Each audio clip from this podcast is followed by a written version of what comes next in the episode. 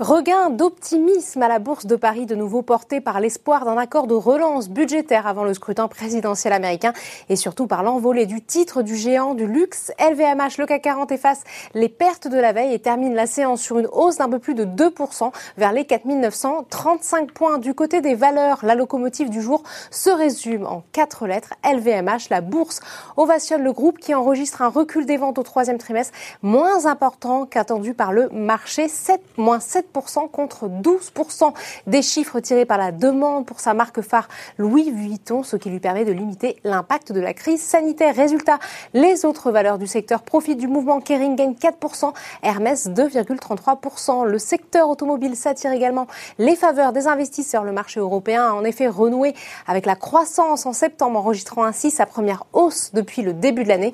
Mais ce qui retient surtout le, ce que retient surtout le marché, c'est cette annonce du constructeur Renault qui accélère son son développement dans le véhicule propre et qui s'engage à atteindre la neutralité carbone d'ici à 2050 en Europe. Le titre gagne plus de 5%, entraînant à la hausse Peugeot plus 5,49%. À l'inverse, Danone affiche la plus forte baisse de l'indice, moins 3,44%, après l'annonce d'un plan d'adaptation de l'entreprise aux nouveaux défis du secteur. Le décollage d'Unibail Rodamco Westfield s'arrête brusquement. Le titre retombe en territoire négatif, moins 0,48%.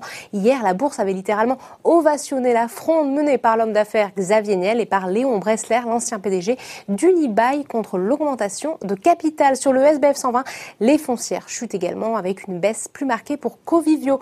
Enfin, on termine par les marchés américains où les bonnes nouvelles permettent à la bourse de New York de repartir à la hausse. Le laboratoire Pfizer espère désormais pouvoir déposer en novembre une demande d'homologation du vaccin contre le Covid-19 qu'il développe avec l'allemand BioNTech. Voilà, c'est tout pour ce soir. N'oubliez pas toute l'actualité économique et financière est sur Boursorama.